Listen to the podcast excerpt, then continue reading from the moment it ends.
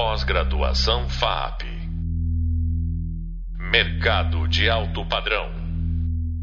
Olá pessoal, sou Daniel Faulin, especialista em branding e identidade de marcas, podcaster, palestrante e sócio-diretor de projetos da agência Neurona Marcas Inteligentes. E nesse podcast da disciplina de identidade e marca na era digital, vamos falar sobre o alinhamento da identidade de marca visual, verbal e sensorial, relacionado ao tema da disciplina que a gente trouxe no último bloco aí, que é a identidade da marca verbal e sensorial. Então, é, estamos no último podcast, encerramento aqui, e, e hoje, para fechar, vou fazer uma. vou recapitular algumas informações importantes que a gente trouxe no curso é, sobre esse universo das marcas, né? E vamos entrar com um pouquinho mais de profundidade é, principalmente aqui na parte sensorial, que é a, a parte desse módulo aqui que a gente está abordando, tá certo?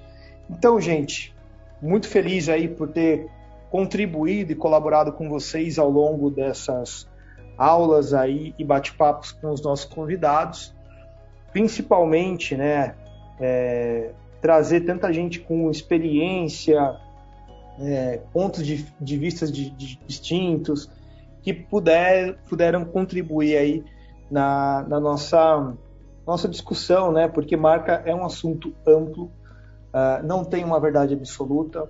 É, quando a gente está falando de branding também, né? Um assunto que já se fala há algum tempo, mas é relativamente novo para muita gente, né? Então, trazer essa clareza para vocês é muito importante para que a gente consiga realmente criar marcas mais fortes, com mais personalidade e também mais é, alinhadas né, com o propósito. Acho que isso é uma coisa que eu venho batendo bastante na tecla, porque uma marca, além de ganhar dinheiro, eu acredito muito que ela pode fazer a diferença no mundo, fazer a diferença na vida das pessoas, na sociedade em que ela está. Eu acredito que o design, como é, metodologia e forma de pensar, como a gente trouxe na, no podcast do Hulk, né, pode mudar vidas, com certeza.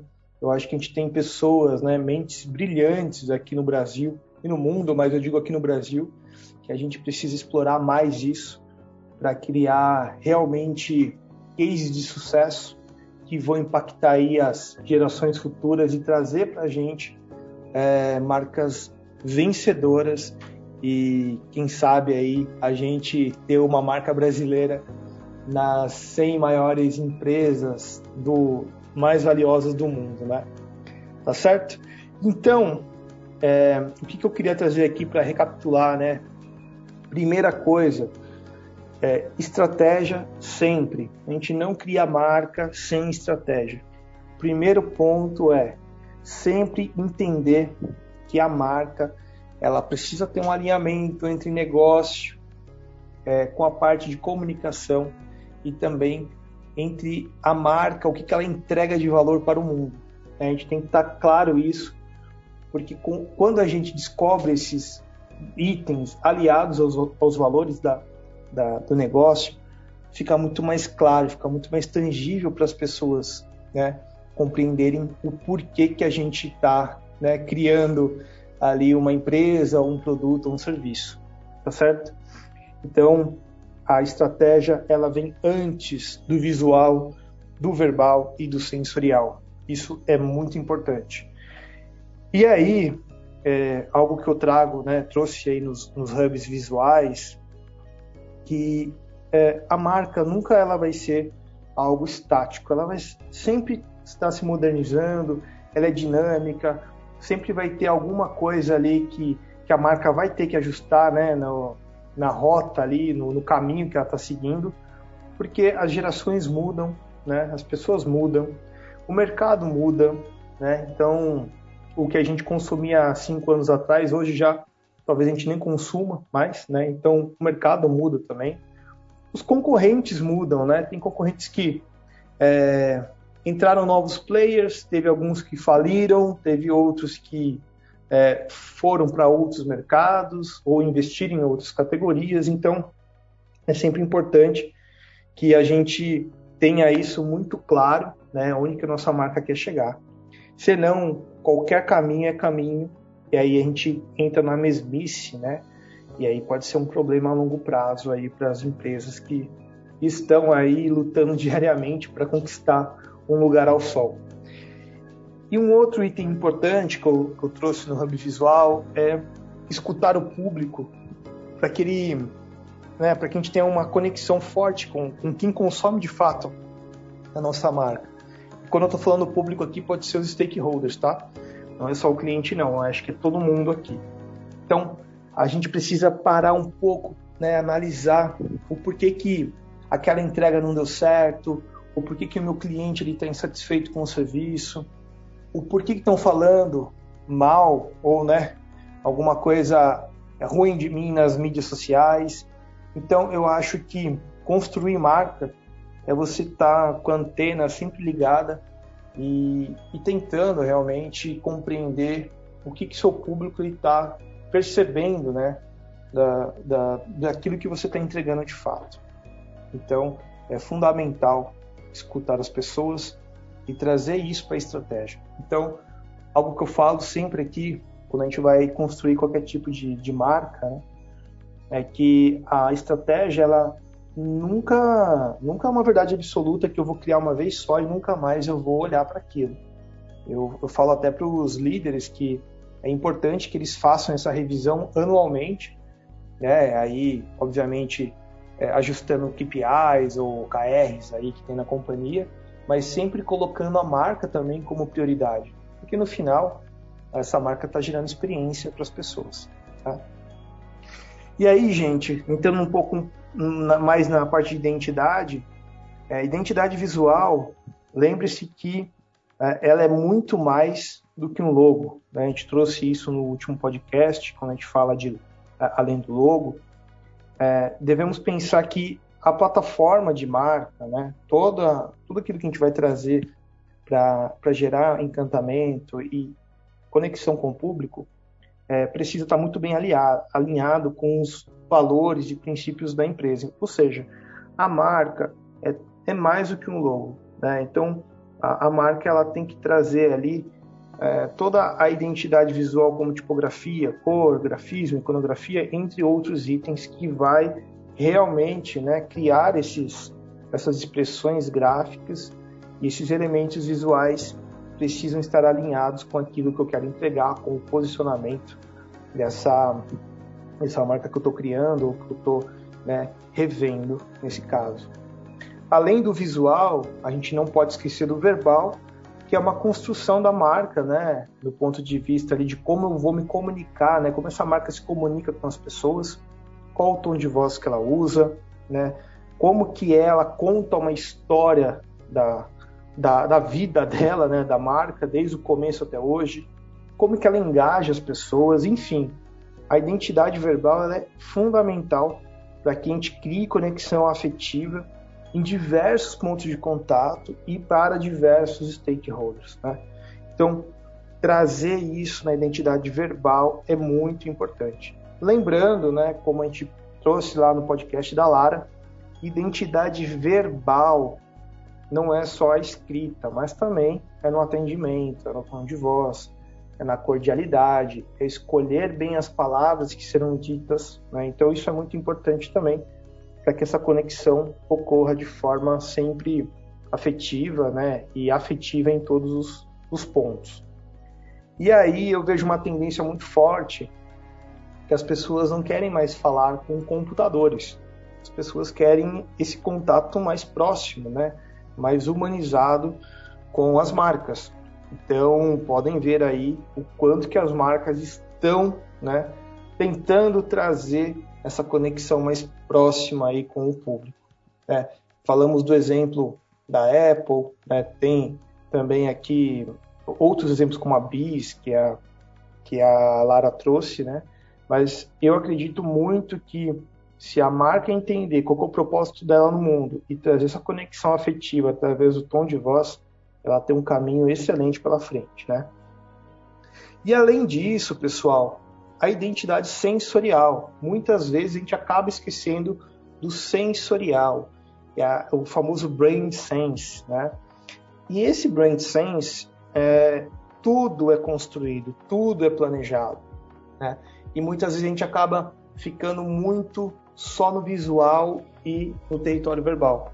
Então a gente tem é, inúmeras possibilidades de construir marca através de cheiro, de jingles, de essências, de texturas de produto, não só da embalagem, mas o produto em si mesmo, né? Como é o caso da Kellogg's que, criou lá o cereal, a, aquela crocância do cereal feita em laboratório. Então a gente consegue trazer, né, ativar o nossa nossa parte sensorial para que a gente crie uma memória com aquele momento, né, com aquela experiência com o produto, enfim, com aquela marca. É, Braille, por exemplo, né, como o que eu trouxe lá no Hub Visual também, né, a agência Tátil desenvolveu toda a identidade, né, toda a plataforma de marca da, das Olimpíadas do Brasil em 2016 e da Paralimpíadas também. Então você via que é, para Paralimpíadas ali, tanto o logo, né, eles construíram o logo fisicamente, mas também as medalhas tinham um, um lado sensorial ali, né, da textura, do barulho, enfim. É um projeto incrível, gente. Eu coloquei lá nas referências, estudem essa, esse case que é, é fascinante. Então, o sensorial ele traz tudo isso para a gente de forma muito pura, sabe? A gente consegue tocar a marca. Né? Eu acho que essa palavra é muito boa o toque, a gente consegue experimentar ela. E quando a gente experimenta uma marca e uma marca é legal, tem tudo a ver com aquilo que eu estava buscando, a gente se conecta com mais facilidade.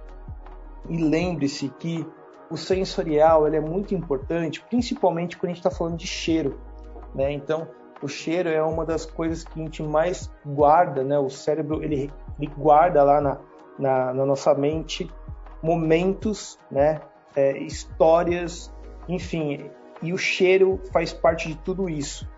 Quando a gente lembra lá da casa da nossa avó, da macarronada do final de semana, é, de um momento que você teve ali, é, um perfume que você ganhou da sua namorada, enfim, tudo isso traz para a gente uma conexão, afetividade muito forte. Né? Então, o cheiro é algo que muitas empresas é, não colocam na estratégia de marca é um item sensacional. A Nut Bavarian também utiliza essa parte de cheiro muito forte quando ela está fazendo o preparo das castanhas. E você, de longe, você já sente aquele cheiro e já já te desperta pelo menos uma curiosidade. Né? E é, às vezes é um cheiro maravilhoso. Fala assim, meu Deus do céu, eu nem estava com fome, mas eu vou dar uma paradinha aqui para degustar. Enfim, eu acho que o brand sensorial ele é infinito, tem muita coisa para trabalhar né? É, seja uma loja de calçado, seja uma empresa que trabalha é, com comida, né? um restaurante ou um fast food, por exemplo, até marcas mais tradicionais aí ou B2B, né? Pode trazer isso como estratégia para a marca, tá certo? Só que o grande ponto é que é, muitos se falam de como trazer esse brand, brand sense para o digital, né? Mas hoje a gente já está com tecnologias aí, né? De realidade aumentada, realidade virtual, enfim, tem uma série de é, tecnologias avançadas, até inovadoras, que, que eu acredito que logo em breve a gente vai ter esse sensorial muito mais aguçado, muito mais presente na nossa vida. Né? Então, você pega a página da Meta, hoje você entra lá e você vai ver que eles estão investindo milhões ali em pesquisa e desenvolvimento para criar né, mais é, apps, mais plataformas para conectar com os óculos de realidade aumentada, realidade, virtual, entre outras é, plataformas ali que vão começar a fazer parte do nosso metaverso daqui para frente. Né? Então, é, de qualquer forma, gente, tudo isso a gente consegue trazer né, para o ser humano uma experiência incrível. Né? Então, acho que as marcas, é, se elas estiverem conectadas, né, alinhadas com o visual, verbal e sensorial, né, e trazendo uma narrativa muito próxima do que a marca ela quer trazer em seu propósito, nos seus valores, isso com certeza será um, um grande diferencial, tá certo? Mas para que tudo isso de fato tenha muito sentido para o consumidor, para os clientes, né? para que a marca seja reconhecida, é, é necessário que a marca ela tenha muito claro onde ela está hoje, né? E onde que ela quer chegar. Então, traçar uma rota realmente, né? Do ponto A ao ponto B, porque muitas vezes a gente vê grandes empresas aí é, com várias ideias super inovadoras, coisas bem legais, é, criando conexão com o público, mas não tem um objetivo claro de futuro, não tem uma visão de futuro clara. E isso pode ser um problema, né? Porque muitas marcas aí não olharam para o futuro e acabaram sendo engolidas pelos concorrentes. É o caso clássico aí de Kodak, Xerox, né? Que não olharam para novas possibilidades de redesenhar produtos ou até mesmo serviço, ou de criar experiências positivas com o consumidor. Aí vem a concorrência, né, que, que vem com uma mentalidade diferente, com um mindset inovador e acaba né, tomando mercado, conquistando market share. E isso é, é importante. Né? Então, compreender, compreender onde sua marca está hoje, fazer um diagnóstico de como que ela está hoje e para onde ela vai daqui a alguns anos, é essencial para que vocês consigam planejar realmente, né? Traçar essa estratégia e identificar nas três identidades o que, que você pode fazer para que a marca se torne memorável. Tá certo? Então, é, resumindo um pouco de tudo isso, eu acredito muito que, de novo, fazer gestão de marca não é fácil. É, requer time, requer investimento, requer uma série de variáveis ali que a gente não controla muitas vezes, né? Mas é importante a gente colocar na pauta, é, principalmente aí é, em reuniões anuais com diretoria, é, com, trazer para conselho mesmo, né? É, toda essa preocupação com a marca, porque hoje a gente vê grandes marcas que é, a parte operacional, fabril, enfim, custa é, assim vale muito, muito, muito menos do que a do que a própria marca, né? Isso a gente vê a própria Adidas, né? Adidas, Nike, essas grandes empresas que só o valor de marca delas aí alcançam bilhões de dólares, né? E isso é muito importante, né? Se no final a gente não estiver fortalecendo essa marca, a gente acaba se tornando frágil. Gente, para a gente concluir aqui o nosso podcast, fechar com chave de ouro, eu gostaria de deixar uma dica importante, que é sempre trazer, né, quando a gente está falando de branding aí, principalmente é, marcas no, no, digital, é sempre ter muito bem alinhado a narrativa, a história que a gente vai contar. Né? Nada pode ser da, da, nossa cabeça inventado, e sim tem que ser autêntico. Né? Então, é, coloquem isso na cabeça porque a gente vê muitas cópias, o mundo está cheio de cópias. O que a gente busca hoje são empresas e marcas com originalidade. Tá certo? Meu muito obrigado para todos. Olha, foi um prazer aqui. Estamos encerrando nossa maratona de podcasts. Espero que vocês tenham aproveitado muito e até breve. Muito obrigado. Tchau, tchau. Pós-graduação FAP Mercado de alto padrão.